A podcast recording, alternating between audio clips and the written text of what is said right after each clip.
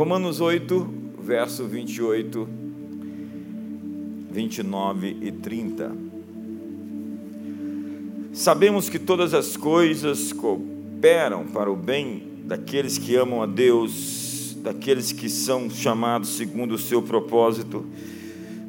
Pois os que dantes conheceu também os predestinou para serem conformes à imagem seu filho, a fim de que ele seja o primogênito entre muitos irmãos. E aos que predestinou a esses também chamou, aos que chamou a esses também justificou, e aos que justificou a esses também glorificou. Que bom estarmos aqui, primeira semana de abril. Ontem eu fiz um vídeo sobre abril, falando de um mês sobre a verdade, ontem era dia primeiro, e nós sabemos que a verdade vai nos libertar. O conhecimento é libertador. E essa verdade ela vem com graça. Jesus era cheio de graça e de verdade. E esse é o mês da redenção, e redenção é tirar do mercado de escravos, é resgatar, transportar do império das trevas para o reino do Filho do seu amor. A palavra redenção era a palavra mais doce que um escravo poderia ouvir. Ela significava a libertação do cativeiro. E é isso que Jesus fez conosco naquela cruz, tendo o êxodo como o modelo inicial, que era a referência, a sombra, o tipo e a figura do que seria a crucificação de Jesus. Todas as coisas no Antigo Testamento são a sombra do Novo. E a Páscoa representa isso. O sangue nos umbrais, cajado na mão, sandália nos pés, a refeição do cordeiro, a saída do cativeiro, o, o destruidor dos primogênitos passando por cima, não conseguindo entrar naquela casa que estava marcada com sangue, o sangue do cordeiro. E nós estamos com expectativa, porque a expectativa é a mãe do milagre. E eu quero desafiar você a dobrar a sua aposta. Eu quero desafiar você a acreditar. Eu quero desafiar você a investir, a apostar, a lançar o teu pão sobre as águas, diz a Bíblia. Põe a sua semente pela manhã e à tarde não repouses a tua mão, porque você não sabe qual delas vai prosperar. Viva, avance, progrida, tenha coragem. Deus está trocando o seu nome, está te dando um nome de valente. Teu nome é valentia, teu nome é intrepidez, teu nome é coragem. Não tenha medo, não seja sucumbido, declinado pelo medo. Entenda que há alguém dentro de você muito poderoso que Deus fez. E eu quero conhecer, nós queremos conhecer essa pessoa que está dentro de você. Pedro fala que é o homem escondido do coração. A sua melhor versão, como se repete hoje sistematicamente, é como a doutora Caroline Leaf diz, o seu perfeito você. Sabe, o DNA é um código único dentro do seu corpo que revela a sua identidade física. Uma pequena amostra de DNA pode revelar quem são seus pais. Você carrega neste código uma vocação, um propósito e um destino. Você foi feito de maneira assombrosamente maravilhosa. Foi entretecido como que nas profundezas da terra. Jó disse: A tua mão me fizeste. É como se Deus tivesse feito você e quebrado a forma, porque não existe outro você com o DNA que você tem nesse universo. Então você é único. E você carrega dentro de você sonhos, e planos, e dons, e habilidades, e boa parte da humanidade nunca vai descobri-los. Dr. Miles Monroe dizia que o lugar mais rico do universo não era o Fort Knox, ou os campos de diamante da África do Sul, nem Wall Street. Era o cemitério. Porque ali estão enterrados os prédios que não serão edificados, as músicas que não serão cantadas, os livros que não serão escritos, os sonhos que não serão vividos. Há tantas pessoas morrendo na subexistência, na marginalidade do ser. Elas não conseguiram pôr para fora quem são, aparecer por conta de uma série de situações, como o medo que as possuiu, como a promiscuidade que assumiu o controle da sua vida. Sabe? Tem gente assim, vencido pelo mal. E eu tenho visto tanta gente vencida, vencida por si mesma. Boa parte de nós está travada, bloqueada, impedida de manifestar o que existe dentro de nós, de pôr para fora o nosso potencial, quem somos. Você já teve a oportunidade de encontrar alguém 5, 10 anos depois que você não via e assustar-se com essa pessoa, para o bem ou para o mal? Você dizer, como essa pessoa parece bem, ela floresceu. Você vê uma menina, adolescente, daqui a pouco, em pouco tempo, aparece uma mulher, um rapaz, um menino e aparece um homem. Porque dentro de você, você está cheio de potencial. Existem capacidades dormentes, existem dons latentes, existem coisas dentro de você. Esses dias eu tive a experiência de encontrar algumas pessoas que eu não via há muito tempo. Eu falei, como esse povo envelheceu tão rápido? As pessoas estão envelhecendo rápido por quê? Porque elas não se cuidam, porque elas têm hábitos de vida errados ou porque simplesmente estão sofrendo. O sofrimento faz as pessoas envelhecer. E o fato é que nós todos fomos chamados para explorar o máximo a vida que nos foi dada. Você não tem outro ingresso, você não pode voltar, o bilhete é único. E quando você deixar este mundo, diz a Bíblia em Hebreus capítulo 9, verso 27, que é o homem está destinado a morrer uma só vez e após a morte o juízo. O ministério de Jesus estava totalmente fundamentado em sua identidade. Era a sua identidade que fundamentava a sua missão.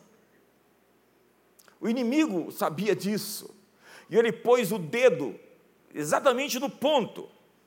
Diz a Bíblia que o tentador, aproximando-se de Jesus, ó, ousadia, a primeira vez que ele faz isso, lhe disse: se és filho de Deus, manda essas pedras se transformarem em pães. Ele tenta colocar uma dúvida na base, na base da identidade.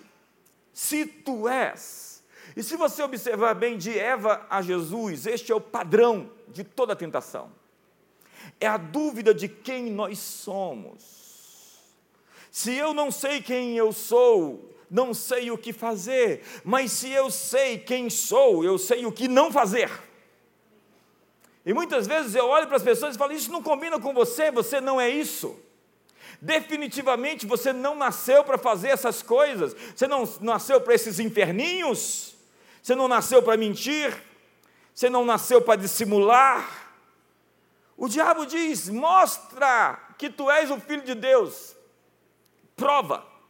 Essa é uma dúvida na sua identidade, e a identidade sempre é algo muito crítico. Pais, é a missão de um pai reforçar a identidade sexual de um filho, de uma menina. Essa conversa hoje do progressismo político precisa ser vencida dentro de casa onde um pai mostra para um garoto que ele é de fato homem, reforçando a sua identidade sexual, onde uma mãe reforça a identidade da filha e o pai também. Essa é a nossa missão, porque a identidade precisa ser ativada, precisa ser afirmada e precisa ser reclamada. Identidade precisa de ativação. E ativação são as coisas que você carrega, que precisam acordar, florescer. Há coisas dentro de você. Não leve essas coisas para o cemitério. Simplesmente acorde o dom de Deus que está em ti pela imposição das minhas mãos, disse o apóstolo Paulo. Desperta o dom de Deus que está em você. Há livros aqui para serem escritos, que vão ser livros lidos e abençoadores de milhares de pessoas. Há canções para serem cantadas. Há ministérios que vão abençoar a tantos empresas que serão abertas a fim de criar bens, produtos e serviços e um ecossistema de prosperidade à sua volta. A verdade é que sua identidade precisa ser ativada, mas para isso você precisa vencer a inércia. E a inércia é a vontade de ficar deitado. de ficar parado, de ficar paralisado, simplesmente entregando os pontos, sentindo-se mal, e de repente você se coloca no fluxo e vence a gravidade. Seu trabalho é vencer a gravidade. Alguém disse: Eu aprendi a voar quando perdi o meu chão. Essa é a sua natureza, a natureza de quem voa, de quem avança, de quem prospera, de quem progride, de quem se movimenta.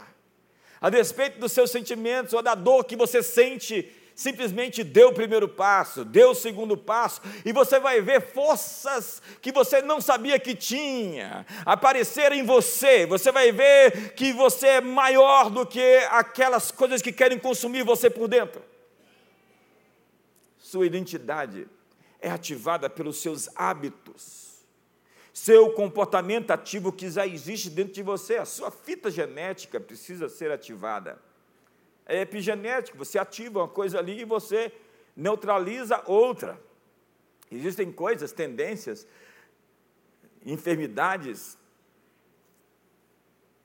que nunca precisam aparecer se você tiver os hábitos corretos. A qualidade de vida depende das suas ações. Então, o seu ambiente ativa você. Isso é muito crítico. Porque ambiente nós falamos de relacionamentos que promovem uma agenda para o bem ou para o mal, de acordo como você está conversando. Toda tragédia humana começou na conversa de Eva com uma serpente. Olha para o seu irmão assim, seriamente, diga: pare de conversar com as serpentes. Então, mande uma mensagem para essa pessoa e fala: o bispo falou que vai encerrar o assunto. Não, não mande, simplesmente não atenda o telefone. A adversidade ativa a sua identidade. Você precisa de oposição, porque ela ativa algo dentro de você, você precisa de músculos. Então o que, é que você faz? Você vai até a academia e fica puxando aqueles pesos, esticando os seus músculos. Isso provoca uma reação e você cresce, você aumenta. Os inimigos que você tem são necessários para que você seja maior. Então dê a permissão para ser desconfortável, porque é um lugar onde as coisas não crescem, no conforto e comodidade, assentado no seu sofá assistindo lixo cultural na televisão. A adversidade ativa você. Você precisa de um inimigo. Davi precisava de Golias, aquilo o promoveu. Você precisa de amigos. Sua identidade precisa dos amigos certos. Todo homem deveria ter uma rede de fraternidade, de relacionamentos de longo prazo. Isso fala muito sobre uma pessoa, relacionamentos de longo prazo. Então aprenda a ter conversas difíceis, porque a alma órfã, ela simplesmente rompe os relacionamentos ao invés de pagar o preço para restaurá-los, para olhar nos olhos e dizer: vamos alinhar. Super gêmeos ativar. Moisés chegou a um lugar onde, onde todos estavam acostumados com o status quo. Ser escravo era uma identidade. Eles estavam acostumados a fazer os tijolos. Eles estavam acostumados a carregar aquele peso. Para eles, aquela era a vida, assim como alguns que estão acostumados aqui a viver em dívida. Eles acham que a vida consiste em viver com dor, ou viver com amargura e ressentimento, com inveja. O fato é que Moisés chegou e mandou, disse a Faraó: Deixe o meu povo ir. E a vida dos hebreus piorou. Porque às vezes tem que piorar um pouco para melhorar depois. E agora Faraó diz: agora vocês também vão ter que catar a palha, a matéria-prima para produzir os tijolos. Antes vocês faziam os prédios, agora vocês vão ter que também produzir a matéria-prima. Mas o que acontece é que quando um líder chega, um libertador chega, ele vem produzir tensão para que as pessoas saiam do estado de comodidade, do status quo e entendam que existe uma vida além da escravidão, uma vida além do Egito, uma vida além de Faraó. Põe a mão no ombro do seu irmão e diga: tem algo mais para você. Não, olha para o irmão do outro lado e fala assim: existe algo mais na vida para você. Quantos sabem que tem algo mais na vida para você? Quantos acreditam nisso? Me ajuda aí. Então, não tenha medo da contrariedade, tenha medo de não agir de conforme a sua identidade.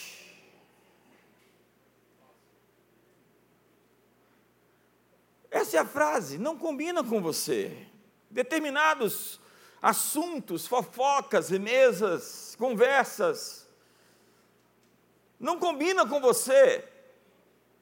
Ei, olhe para mim. Quem é você? Você sabe? Mark Twain disse: os dois dias mais importantes da sua vida é o dia que você nasceu e o dia que você descobriu por quê. Por quê? Porque se você é um filho de Deus, você não vai transformar pedras em pães. Ei, se você é um filho de Deus, você sabe o caminho que você tem que percorrer para chegar ao lugar do seu sucesso e não vai encontrar um atalho, porque um atalho é a distância maior entre dois pontos. Os espias entraram na terra prometida para trazer um relatório e eles viram gigantes. E não há nada de errado de ver gigantes, de ver problemas. Mas seus gigantes não eram seus problemas. Seus problemas eram a sua identidade. Eles disseram: Nós nos vemos como os gafanhotos, aos nossos próprios olhos os somos, e aos olhos deles também, nós somos gafanhotos. Eles não eram o que pensavam que eram, nem aquilo que os outros estavam pensando que eles eram, eles acabam se tornando aquilo que eles pensavam que os outros estavam pensando que eles eram. Diga isso à pessoa do seu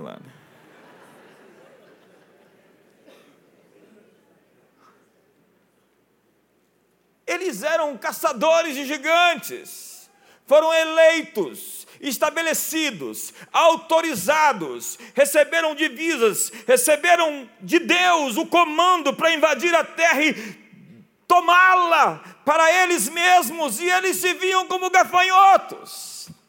Era para eles estar atrás dos gigantes na caça, na busca de conquistar as montanhas. Eles nasceram para aquela hora, mas eles perderam o timing porque eles estavam com medo, com crise de identidade, como alguns de nós aqui hoje. O teu destino é quem você é, está dentro de você, mas pode estar bloqueado por uma série de situações, pela culpa que até hoje você não conseguiu resolver. Está cheio de nós a sua alma, você não consegue pôr para fora aquilo que existe, porque você está preso dentro de você amargura, rebelião, ressentimento, inveja, prostituição, a inércia. Guardaram seu futuro e não deixam ele sair, vir para fora. Seu destino não é algo dado a você. Seu destino está trancado dentro de você. E identidade precisa de ativação. E o seu trabalho ativa a sua identidade quem você é. Moisés é o libertador. Paulo é o apóstolo, o ativador de pessoas, o escritor, o fazedor de milagres. E você, quem você é? Há coisas que você nasceu para fazer. E isso se chama convergência. E ao entrar nesse campo, seus dons pipocam, acordam. Algo dentro de você se mexe. Nós, homens, por exemplo, para sermos homens, de fato, nós precisamos cuidar da família, das mulheres. A gente se sente assim, ativado, quando a gente geograficamente fica na postura de protetor, assim, tipo. Então, se existe algum problema, fica, fica tranquila, baby. JB está aqui. É, não, esse negócio de abrir a porta, enviar flores, esse negócio de pagar conta. É coisa de homem. Se ele dividiu a conta com você, some com ele da sua vida. Homens são assim, eles são geográficos, são protetores, são provedores, essa é a nossa natureza. É isso que nos faz nos sentir assim, melhores. Quando a gente protege o bebê, quando a gente deseja que a febre saia dele e entre em nós. Quando a gente pega o carrinho do bebê, coloca o bebê e sai dirigindo como se fosse uma BMW do último tipo. Isso, isso nos faz homens. É assim que nós somos, mas as feministas querem acabar com a gente não querem que a gente mande flores, não quer que a gente pague a conta, não quer que a gente abra a porta. Me ajude aí, mulheres.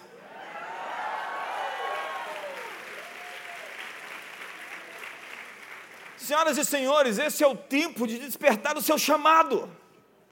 É o tempo de entrar na sua zona de convergência. Convergência acontece quando o trabalho que você está fazendo é o trabalho que você foi criado e chamado para fazer. Como eu sei que eu estou no meu trabalho? Quando você cresce, quando você aumenta, quando você simplesmente, dentro da sua área, você se agiganta. Então você entra num papel que te liberta. Convergência é a sua verdadeira natureza em ação, quando seus dons, talentos e habilidades pulam para fora. Convergência é a pessoa que você é forçando passagem para sair de você. Você teve essa sensação de você saindo, vindo, vindo, vindo? Mas às vezes você é o coisa, já viu coisa do quarteto fantástico, cheio de crostas, crostas, crostas? A palavra desenvolver é justamente tirar esses obstáculos para que você apareça. Porque o que nós vemos é uma caricatura sua. O que nós vemos é um sub você. O que nós vemos é um carnal você um primitivo você, um brucutu você. O que nós queremos ver é você de fato. Quem você foi criado por Deus, sua imagem, sua semelhança, Cristo em vós, a esperança da glória. Deus quer ativar você de verdade, para que você venha, apareça e enriqueça o mundo com os dons, habilidades, com os presentes que Ele deu a você para este mundo. Então você se sente na convergência quando você desfruta de um alinhamento momentâneo com a sua atribuição definitiva. Psicologia positiva chama isso de flow. O tempo não existe. Você está dentro de uma atividade que você está consumido por ela. Então você navega, você passeia, você viaja, você voa. Você passa a ter uma ideia de quem você é no seu amanhã. Então você tem uma fotografia do seu amanhã, uma fotografia do amanhã. É um sonho, como José, que se viu em duas ocasiões num sonho governando sobre seus irmãos, governando sobre seus pais, governando sobre o mundo. Ele teve uma visão, mas não foi fácil chegar naquele ponto onde ele viu. Existia uma trajetória, ele não tinha um mapa para chegar lá. Foi bastante difícil. Ele teve uma fotografia do amanhã e ele lutou por aquilo. Não queimou nenhuma etapa e chegou no lugar do seu destino. Quantos estão comigo aqui? Houve um, um evento dos cabeleireiros numa grande cidade americana e chamaram um rapaz da periferia para dar um banho nele de roupas, sapato, cabelo. Arrumaram ele, tiraram a foto dele antes, durante e depois. O rapaz era tão carismático que o gerente da loja quis contratá-lo e chamou ele para no outro dia voltar e trabalhar no hotel onde estava acontecendo o evento. Só que o rapaz não foi. O gerente, insatisfeito, pegou a foto do rapaz, aquela ele bonito, com sapato italiano, um terno bem cortado, o cabelo bem feito e a barba arrumada, e foi atrás dele. Não encontrou com aquela foto dele bem arrumado. Então ele teve uma ideia, pegou a foto dele primeira, quando ele não estava produzido, transformado, e levou até ali a região onde diziam que ele poderia estar. Imediatamente as pessoas identificaram ele, porque ele voltou atrás. Porque um homem sem visão de futuro sempre voltará para o seu passado. Deus tem uma fotografia sua. E ela é melhor do que a que você está hoje. Pegue o seu melhor retrato.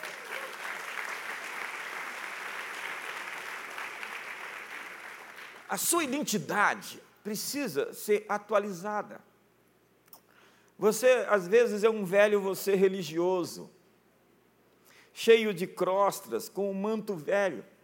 Acredite, há 30 anos atrás eu sonhei que eu tinha um terno velho, eu estava vestido num terno, um terno muito velho, e aquilo me incomodou tanto. Eu falei: o que o Senhor está dizendo para mim? Porque você sonha para você, acredite. Os sonhos têm, respeito, têm relação com você. Deus está querendo te dizer algo. Deus está dizendo você tem que largar a velha religião, os velhos modos, a velha maneira de fazer as coisas. Você precisa de atualização. Põe a mão no ombro do seu irmão e diga: você precisa de atualização. Porque às vezes você é o velho você, com um linguajar antigo, com hábitos velhos, com costumes ultrapassados. Às vezes você faz depoimentos contra você mesmo, ou você fala fala demais contando vantagem. Mude a sua mensagem. Você precisa virar a página do livro. Na verdade, você precisa mudar de livro. Precisa trocar o disco arranhado. Só fala aquilo que aconteceu e lhe machucou. Muda o disco. Muda o discurso. Você precisa largar o velho você para abraçar o você atualizado. É mais difícil aprender a nova maneira de fazer as coisas, porque nós não desaprendemos as velhas maneiras. Novos começos dependem de terminações claras.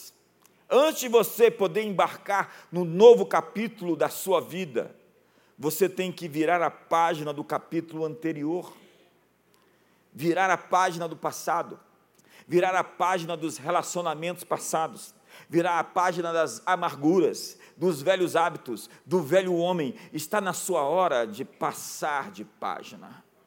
Atualize-se. Ajuste seu relógio.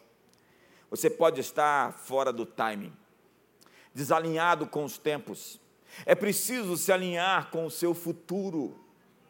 Diplomas têm prazo de validade. Você pode ser um PhD desatualizado. O mundo está em movimento. E se você ficar parado, você já está obsoleto. Seja um PhD de você mesmo. Sabe, é preciso subir a montanha do você, do você mesmo. Excelência é a montanha que se projeta acima de todas as outras montanhas. É isso que significa excelência. Já o significado da palavra medíocre é o meio caminho para cima. Há pessoas que ficaram meio caminho para cima da montanha. Isso é ser medíocre.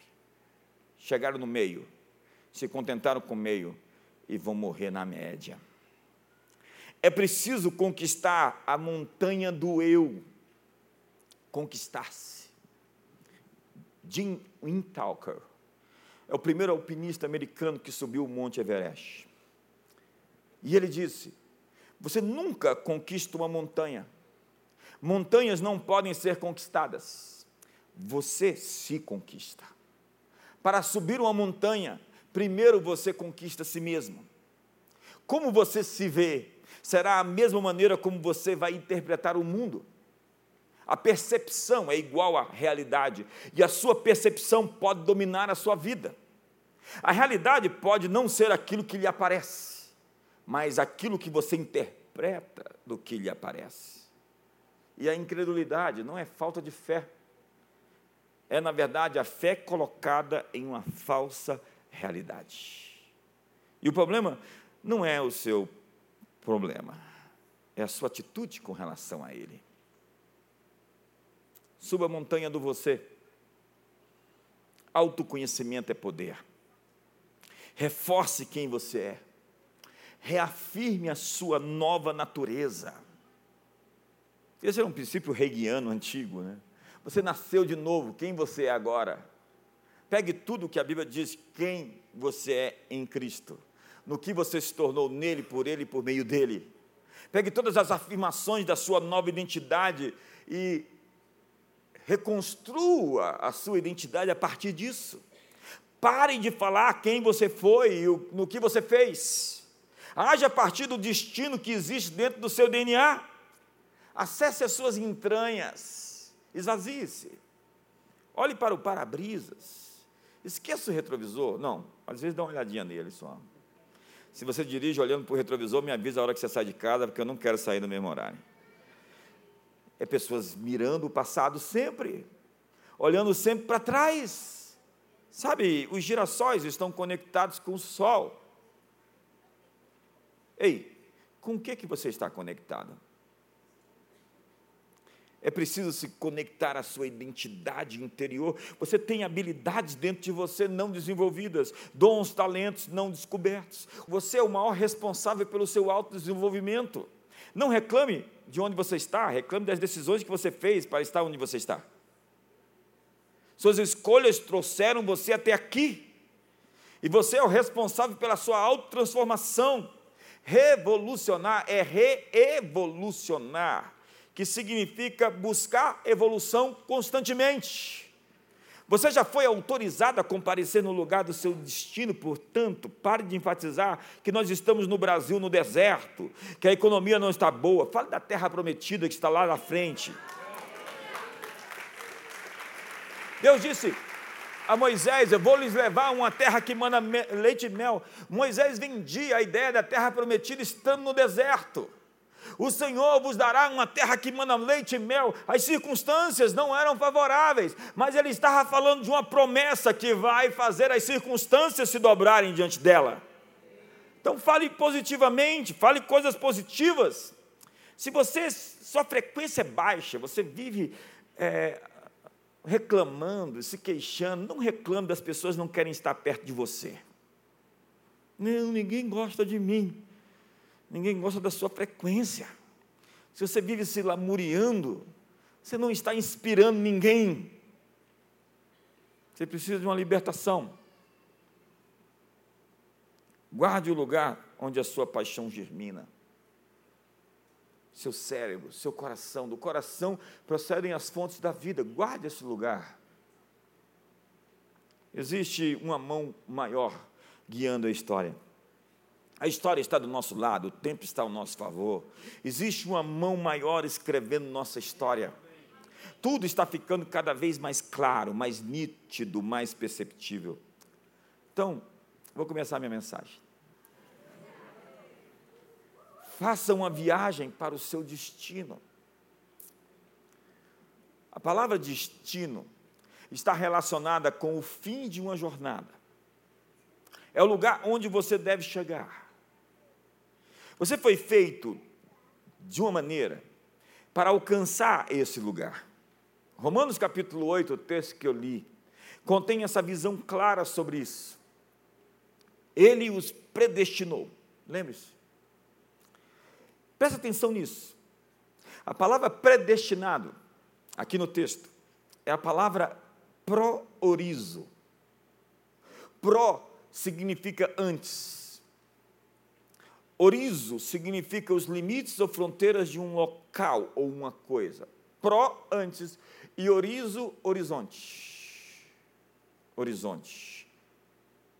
Aos que predestinou, portanto, significa que antecipadamente você foi criado para ir a um determinado lugar. Quando Deus fez você, Ele preparou você para estar em um lugar. Finalmente sua jornada, do seu destino. Você foi feito para um pró-horizonte. É como se você estivesse lá antes de chegar. Toda a jornada da vida é sobre alcançar esse ponto, esse horizonte, esse lugar, essa geografia. Então Deus tem para você um grande finale, um porto, uma geografia e um destino que tem a ver com o que você já é hoje e quanto você deve crescer para chegar a esse lugar, a esse ponto, a essa posição. Seu destino não é só no futuro, ele começou no seu passado, começou na eternidade.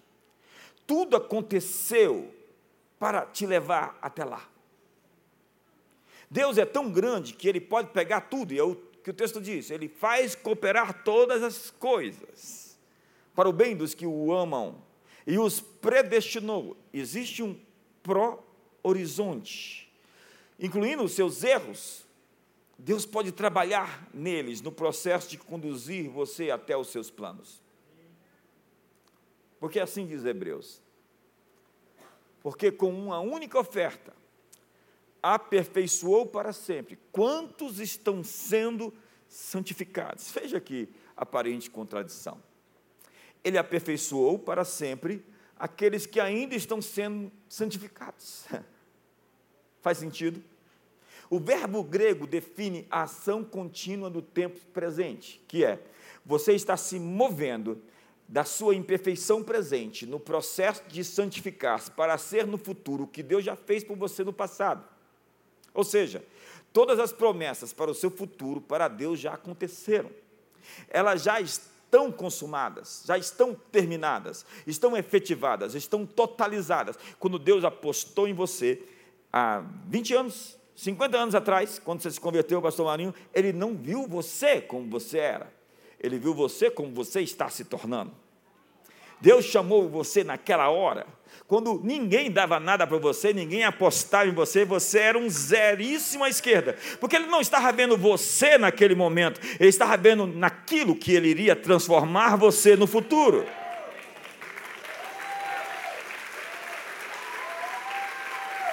Eu vim aqui te dizer que Ele está apostando em você, não naquilo que você é hoje, mas naquilo que Ele está apostando em você para se tornar no futuro. Existe um pró-horizonte, um lugar onde você vai chegar, já está pronto. Me ajuda aí, faz alguma coisa. Ele aperfeiçoou aqueles que estão sendo santificados. À medida que você seguir na fé, na obediência, como José, lembra? Do mercado de escravos, da casa de Potifar, para a cadeia, para a solidão, para a amargura, para a depressão, para o palácio. A jornada foi dura, mas ele estava se movendo. À medida que você segue em fé, todas as coisas que Deus preparou para você vão se manifestar. Você vai seguindo em santificação a fim de alcançar perfeição com que ele já lhe aperfeiçoou. Então, a vontade de Deus para você já está completa no céu. Ele já tem a fotografia de onde ele vai te levar. E assim diz Efésios: assim como nos escolheu nele antes da fundação do mundo, para sermos santos e irrepreensíveis perante ele em amor. Você foi escolhido antes da fundação do mundo para ser santo e irrepreensível nele. Antes de lançar os fundamentos da terra, ele já tinha um plano traçado para você.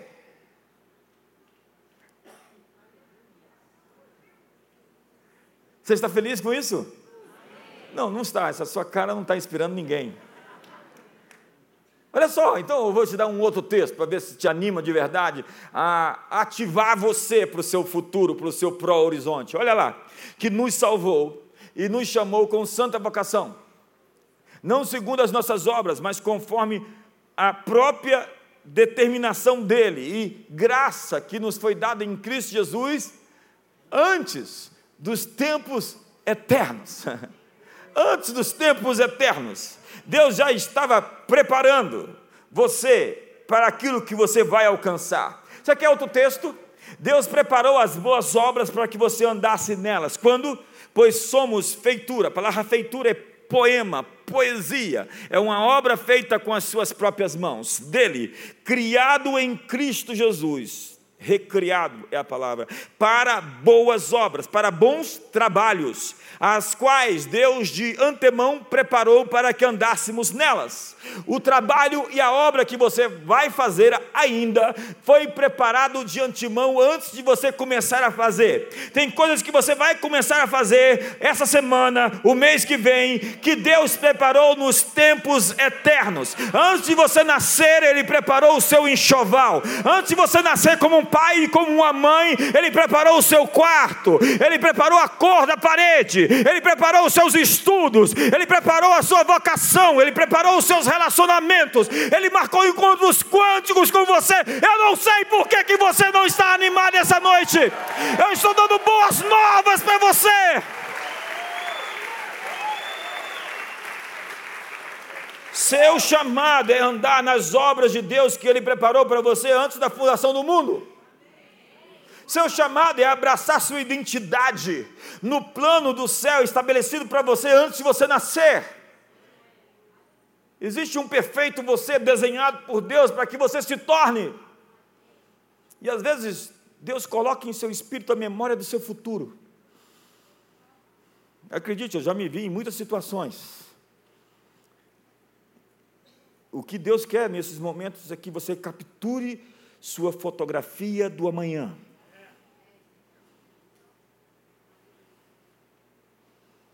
É quando Deus te dá um vislumbre. Agora entenda. Não é que vai ser fácil. É amanhã que estou fazendo 29 anos de ministro ordenado.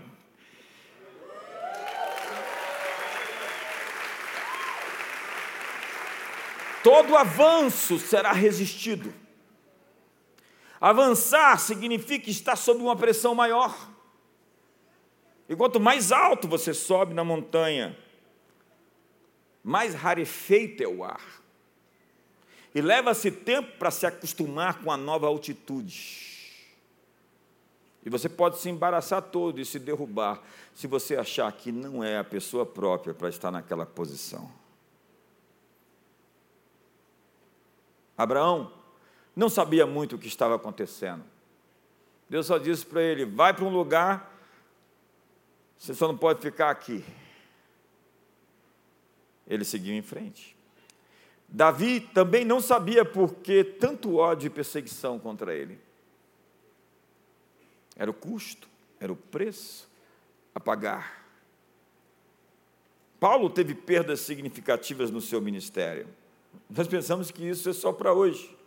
Paulo perdeu obreiros importantes. Ele disse: Demas me deixou. Demas é visto lá em Filemão, citado nas cartas como um obreiro fiel, um colaborador do apóstolo Paulo. E ele disse: Demas amou mais o presente século do que o vindouro e foi para Tessalônica. Emineu e Fileto inventaram agora a ideia de que a ressurreição já aconteceu, negando a ressurreição corpórea. Eles caíram na heresia. Alexandre, o latueiro, perseguia Paulo, era um obreiro que se tornou um hater. Onde Paulo ia, falava mal de Paulo. E ele disse: Alexandre provocou em mim muitas dores. Deus lhe dê a paga. Deus lhe dê conforme as suas obras. Tem uma hora que Paulo apela e disse: Eu o entreguei na mão de Satanás, para que não mais blasfemasse. Era uma declaração de excomunhão. Alexandre estava fora do reino de Deus. Os heróis da fé não tinham um mapa para chegar onde queriam. Eles tinham somente uma instrução para seguir, como nós também temos. Mateus 28. Jesus aproximando-se, falou-lhes dizendo: Toda autoridade me foi dada no céu e na terra. Ide, portanto, fazei discípulos de todas as nações, batizando-os em nome do Pai, do Filho e do Espírito Santo, ensinando-os a observar todas as coisas que eu vos tenho mandado, e eis que estou convosco todos os dias, até a consumação do sexo. Você entendeu? Jesus está conosco. Jesus não está ausente. A ascensão de Cristo para muitos é que Jesus foi para o céu depois de morrer. A ascensão de Cristo seria o mesmo dizer que ele está ausente e não presente. Assim, a ascensão seria a ausência de Jesus e não a presença de Jesus. Quando na verdade é o contrário disso. Eis que estou convosco todos os dias. Na verdade, muitas palavras no Novo Testamento para Jesus é manifestação, é aparecimento. É como se ele estivesse presente e fosse aparecer. 1 Coríntios capítulo 15, verso 25 diz: Pois é necessário que ele reine agora, até que haja posto todos os inimigos debaixo dos seus pés. O que significa é que Jesus já foi exaltado e entronizado. Ele é o Rei dos Reis, Ele é o Senhor dos Senhores, Ele é o Rei desse século, Ele é o Rei do século vindouro, Ele é o Rei em 50 mil anos à frente, Ele está assentado no trono e todo joelho se dobra e toda língua confessa que Jesus Cristo é o Senhor para a glória de Deus Pai. Isso não é o futuro, isso é agora. E nós, nós estamos assentados com Cristo nos lugares celestiais. Diga para o seu irmão, já foi feito. Isso não significa que nós iremos para o céu, mas que já governamos de uma posição de autoridade nas regiões celestiais agora. Então nós não estamos da terra para o céu, estamos do céu para a terra. E você ora com muita incredulidade todas as vezes que pede algo que já te foi dado. Quinta-feira foi o dia da pregação da aliança de sangue. Nós estamos falando de algo que já foi feito, que você não ora pedindo desesperado para que aconteça. Você reivindica nos termos da aliança da qual você faz parte as promessas daquele que não pode mentir. Você diz, como eu às vezes ouço, papai, o Senhor prometeu. Prometi? Ah, tá. Papai, o Senhor prometeu. Sim, filho, eu prometi.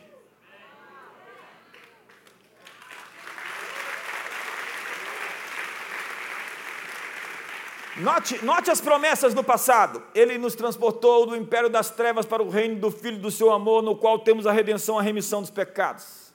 Diga para o seu irmão, já foi feito nós fomos abençoados com toda sorte de bênção espiritual nos lugares celestiais em Cristo Jesus. Diga para o seu irmão, já foi feito. Já foi feito.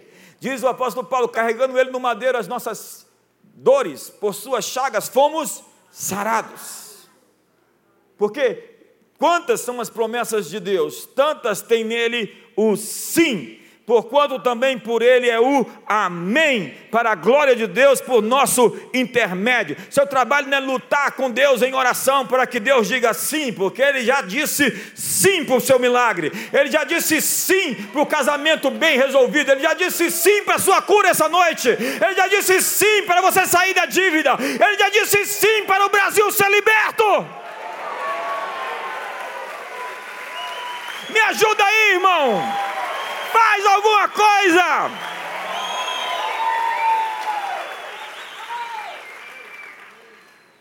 A clareza é metade da batalha do seu destino. Você sente como se estivesse andando em círculos? Você não está mais indo em círculos. Você já esteve quando você estava no erro, no pecado. Você está passando por ciclos, não é ciclos, é ciclos. Não é um tempo que você volta ao mesmo ponto, é um ponto que você vai acendendo como um elo coloidal, movimento como um caracol.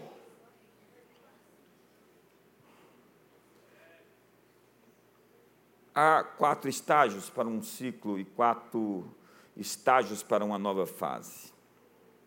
Então aprenda a descansar em cada fase. Você diz para si mesmo: Eu já estive aqui antes, a verdade é que você não está indo em círculos, mas em ciclos. E eu quero exemplificar isso com a vida de José. Traído pelos seus irmãos e colocado em um poço, em uma cisterna. Acusado falsamente de estupro. Preso e depois esquecido. Cada ciclo de traição e retrocesso só aumentou sua proximidade com sua missão final. Da noite para o dia, José começou a ensinar aos príncipes do rei e aos anciãos. Mas a sua ascensão começou quando ele foi colocado no buraco. Alguém poderia dizer assim: tudo dá errado para esse José, né? É um ziquezira aquele cara. Que cara mais azarado. Deus está constantemente levando você à vitória, até mesmo quando você parece que está retrocedendo.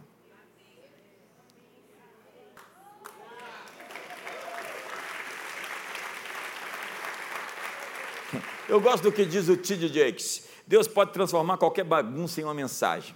Diga para o seu irmão do seu lado, vai virar uma mensagem. Ei, ei, vai virar um testemunho. Ei, essa história vai fazer cooperar para o bem daquele que o ama.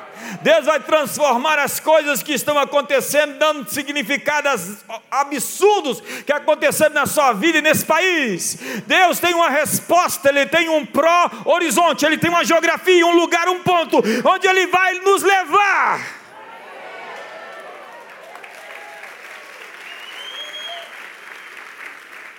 E ele usa nossas cicatrizes como testemunhos. Na verdade, nossas cicatrizes são as marcas da nossa aliança, porque ele tem cicatrizes nas mãos, que é prova da aliança que ele fez conosco. E a prova da nossa aliança com ele é que a gente não entrou pela porta larga. Porque verdadeiros heróis da fé não carregam medalhas no peito, mas cicatrizes nas costas. E esses tempos aí, 29 anos, foram alguns nessa viagem do destino, observe bem. Você sempre encontra o diabo em sua mudança de nível. Sempre. O inimigo, como diz o Chris Walton, os cães da destruição guardam as portas do seu destino. Você tem que passar por aquela porta e existem monstros ali tentando impedir você de passar por ali. Jesus encontrou Satanás no deserto. Antes de invadir sua primeira cidade, antes de pregar seu primeiro sermão em uma sinagoga, no seu caminho para tomar o próximo nível de território, você vai sofrer oposição. É o que você está sentindo agora? E a nossa maior convergência começa depois das lutas. E há quatro questões poderosas que alteram a próxima estação da sua vida quem você terá que ser, que você nunca foi. Eu vou fazer 55 esse ano, eu sei que não parece. Mas eu estou aprendendo novas habilidades. Eu sou um eterno aprendiz. E eu tenho que aprender, que senão vou ficar obsoleto. Um líder que não cresce vira uma tampa na organização. É como se a fila estivesse andando e ele parasse e deixasse todo mundo para trás parado. É assim que você se sente lá na sua empresa? Sai da frente, deixa o povo passar. Ou cresça. E o pior é que tem gente que não cresce e resolve reclamar dos que vieram depois e cresceram. Isso diz muito sobre a comunidade das nações e os seus obreiros. Dá um sorriso para o irmão do lado aí. Chegou depois de mim. Esquece. Muda, muda, muda a página, JB. Segunda pergunta.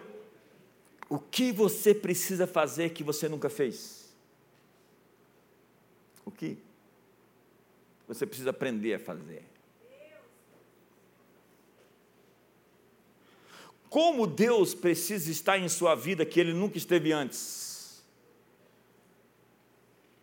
A unção de antes serviu para aquele momento. Foi boa para você chegar até aqui, mas as coisas mudam. Nós falamos que existem líderes para determinadas quantias de dinheiro. Eles são administradores empresários que conseguem ganhar determinado ponto e não conseguem passar dali porque aquela é a sua tampa. Existem pastores para determinados tamanhos de igreja, eles são pastores para 300 pessoas. Eles não vão passar dali, porque eles não têm habilidades suficientes para poder levar as pessoas para o próximo nível. Existem pastores para 500 pessoas. Existem pastores. Se você der uma, uma igreja para um pastor de mil pessoas que tem a capacidade de 300, aquela igreja vai retroceder para 300. Existem pastores para 5 mil pessoas. E se você der 300 pessoas para ela, em algum tempo, ela vai levar aquela igreja para 5 mil pessoas. E existem pastores para 50 mil pessoas. Para 100 mil pessoas. Você não está empolgado porque, hein? Não sei o que está acontecendo. Próxima pergunta. Quem tem a peça que lhe falta em termos de conhecimento ou domínio do assunto para a sua nova fase? Seu futuro depende das suas alianças. E se você fizer aliança com a pessoa errada, você está frito. Não tem meio termo. Relacionamento é bom ou ruim, não é médio. Olha para o irmão do seu lado, fala, joga o Jonas para fora do barco. Mais importante, não é seu marido nem sua esposa, não tem mais chance. Mais importante que a estrada é quem vai com você. A propósito, me diz quem vai com você e eu vou te dizer se eu vou com você. Então, antes de escolher o destino, escolha suas companhias. Quando Deus te mostra uma visão, Ele te dá uma paixão, ou uma fotografia de você fazendo algo que você nunca fez. Eu já tive esses sonhos. Falei, é isso que o Senhor espera de mim? Sim, pois é isso que eu vou me tornar. Então Deus te dá uma visão de você indo a algum lugar onde você nunca esteve. De você vencendo um medo aterrorizador, algo que te assusta. Faça justamente isso. Porque quando isso mudar fora de você, dentro de você, vai mudar tudo fora de você. Vai na moça tremendo e fala: Eu quero casar com você, eu tenho até aliança comprada. Depois desmaia, a gente segura você. Quando este futuro lhe chamar, por favor, atenda o telefone. Deus está chamando você para algo, Ele está ativando a sua identidade. Existem coisas dentro de você em processo de ebulição. Não roube essa geração com os tesouros que Deus colocou dentro de você. Eu já fui libertado por sonhos, já fui visitado por sonhos de Deus. Eu falei: o que, que é isso, Jesus? Agora entenda: os sonhos às vezes não vêm da mesma fonte, pode ser um engano. Quando eu era solteiro, umas 50 irmãs sonharam comigo dizendo que ia casar comigo. Ou não, peraí.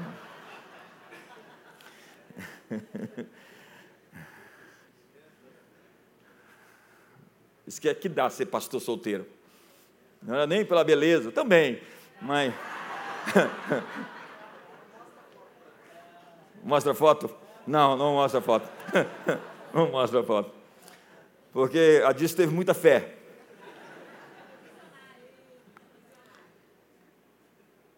Mas às vezes as pessoas, ao invés de atender a ligação do seu chamado, estão atendendo outro tipo de ligação. Eu não sei por que você está ouvindo isso hoje, mas talvez você vai ter que parar de atender alguns companheiros.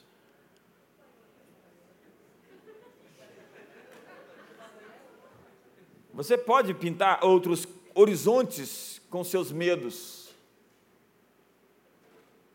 Você pode desenhar o pior cenário mediante as suas preocupações. Você pode imaginar um futuro sem Deus. Contudo, esse futuro não existe. Sinto dizer. Reconheça então os padrões. O cântico de Salomão diz que as pequenas raposas estragam os vinhedos, as vinhas ainda em flor. Ele ataca o potencial, são as pequenas coisas que formam um padrão e ao longo do tempo programam você. Programam você. E se você pensa que vai perder, você já faz planos para isso. Você já pensa, para quem que eu vou pedir dinheiro emprestado quando não tiver nenhum? Aquelas pessoas que me machucaram vão no meu enterro e elas vão me ver morto ali para sentir a dor. Dan. Veja se isso não é doentio. Gente fazendo planos para morrer, para perder. Há um princípio na vida. Se você pensa que vai perder, é provável que você perca. Então vire a chave hoje. Acesse o seu destino porque diz o Senhor, há uma esperança para o seu futuro. Eu é quem sei que pensamentos tenho ao vosso respeito, pensamentos de paz e não de mal, para vos dar um futuro e uma esperança. Fique de pé. Eu tenho que encerrar, a gente continua na quinta. Quinta-feira lá na Ipca Hall. Quem vier para cá vai ter culto normal, mas você sabe. Você sabe, nossa ênfase de abril é que nós fomos redimidos da miséria, da doença e da morte. Diga comigo, está feito. Está, feito. está consumado. Sabe, uma pedra foi rolada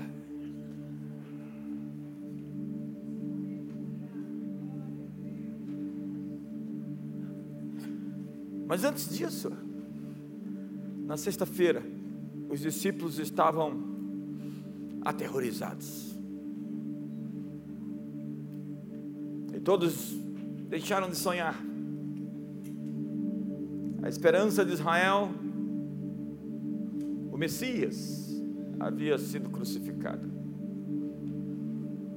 E todos estavam assombrados. Parecia que o mal venceu. Já viu aquele momento que você acha que o mal venceu? Quantos passaram por isso, assim, alguns tempos assim? Parece que o mal venceu. Então as trevas tomaram conta de tudo. Então Deus começou a contar até três.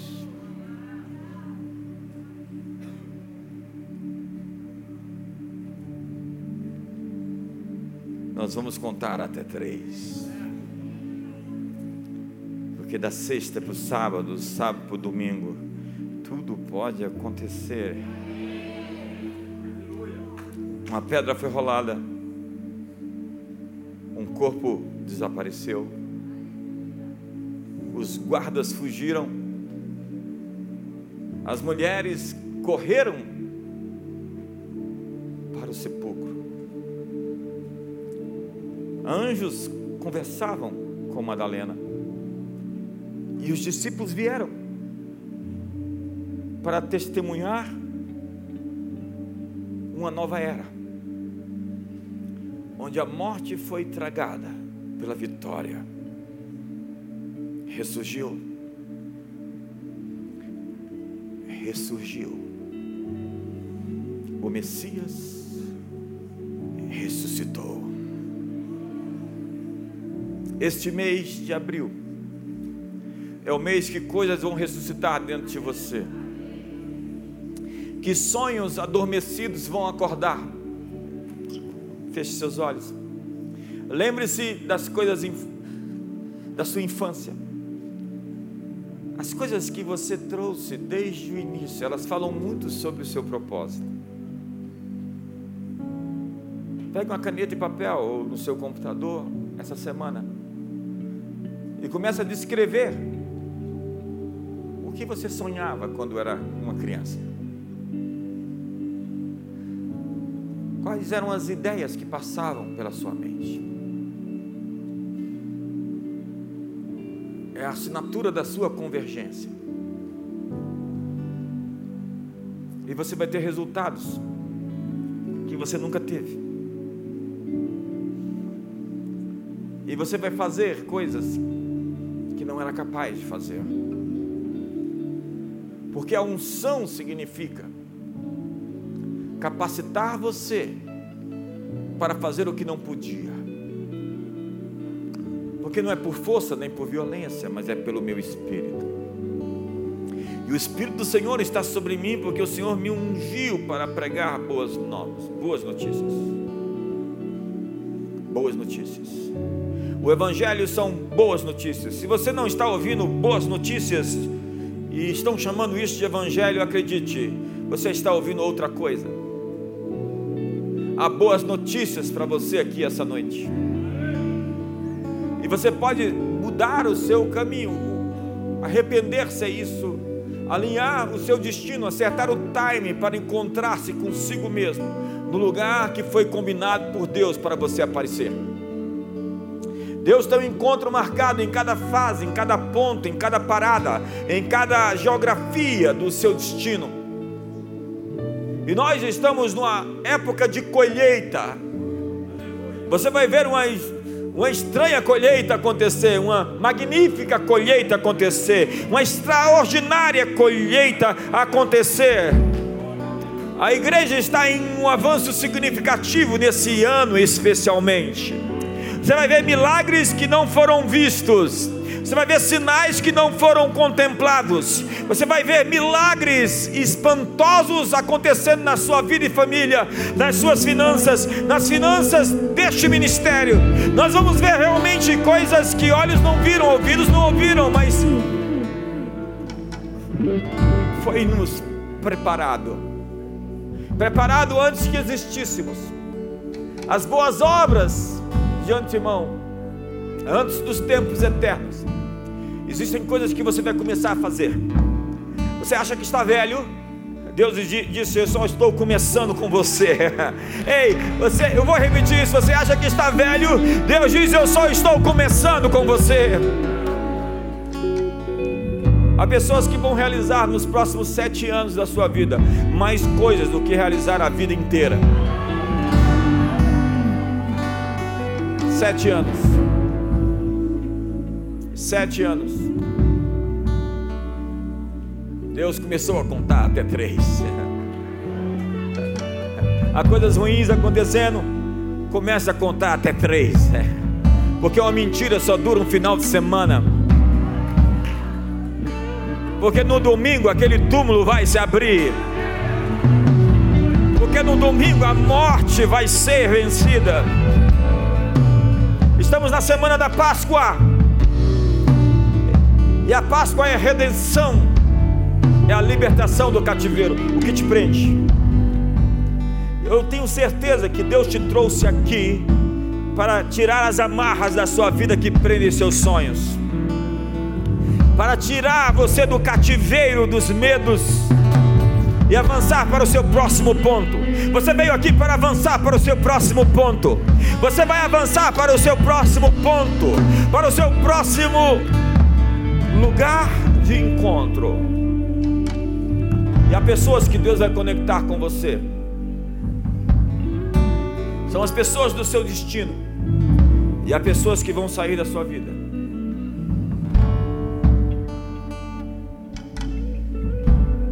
Deus está agora desfazendo os nós silenciosamente. Com suas mãos libertadoras. Ele está desamarrando os argumentos, os sentimentos, as prisões emocionais, as lamúrias, queixas, reclamações. É, Ele está trabalhando por você que espera nele. E eu quero liberar nessa semana sonhos proféticos. Você vai se ver em posições estratégicas. Você vai se encontrar fazendo coisas. Deus vai dar direções específicas. Cuidado. Você precisa julgar tudo isso. E você precisa de alinhamento com o corpo de Cristo. O solitário busca os seus próprios interesses e incorre contra a verdadeira sabedoria. Não ande sozinho. Não esteja sozinho. Esteja em comunhão com o corpo, alinhado com os movimentos. Deus está ativando a sua identidade. quem você é, que você foi chamado para fazer. Deus está despertando o seu DNA espiritual, a sua identidade celestial. Deus está corrigindo rotas. Deus está corrigindo anomalias que você carrega. Sim, Ele está colocando o dedo onde importa. Ele está ativando coisas e fazer outras coisas secarem. A doença está secando, o medo está secando. Toda árvore que meu pai não plantou será arrancada. Que toda coisa que está produzindo maus frutos e maus comportamentos e maus hábitos seja arrancado. Nós liberamos hoje a ativação de quem você é e como você foi feito, do sonho, a imagem do seu futuro, a imagem do seu amanhã. Pai, hoje toca mentes e corações, acorda que há em nós desperta aquilo que existe, que foi posto, que entra em processo de liberação. Venha para fora e se manifeste ao mundo. O homem escondido do coração, a imagem, a semelhança de Deus.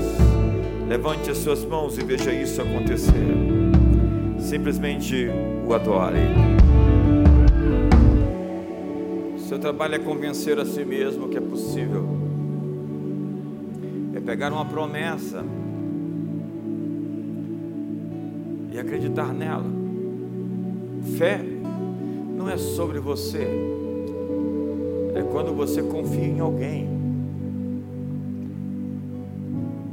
Não é sobre você conseguir, é sobre alguém fazer o que você não pode fazer.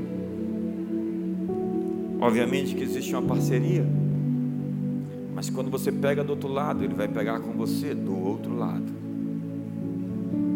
e vai conduzir você ao seu próprio horizonte. Você foi predestinado para uma geografia. E acredite, é maior e melhor do que você pode imaginar.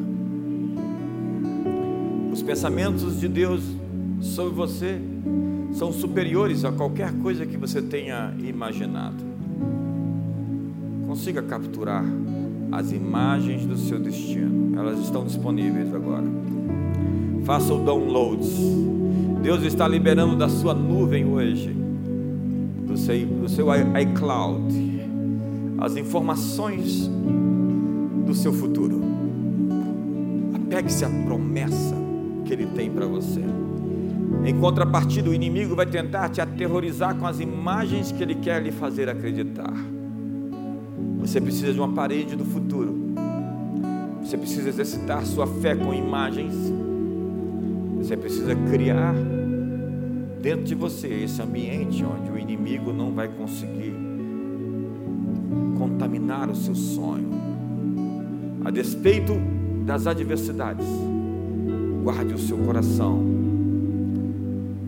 porque você é o futuro. Deus está apostando em você. Nós estamos apostando em você. Deus não faz apostas vazias. Deus não perde naquilo que investe. Simplesmente segure em suas mãos e vá até onde Ele te levar. Pois aquele que começou a boa obra é fiel para completá-la. Ele é fiel para guardar o seu depósito. E como disse Paulo, eu sei em quem tenho crido. Que o amor de Deus, que a graça de Jesus, que a comunhão do Espírito Santo seja sobre a sua vida. Uma ótima noite para todos.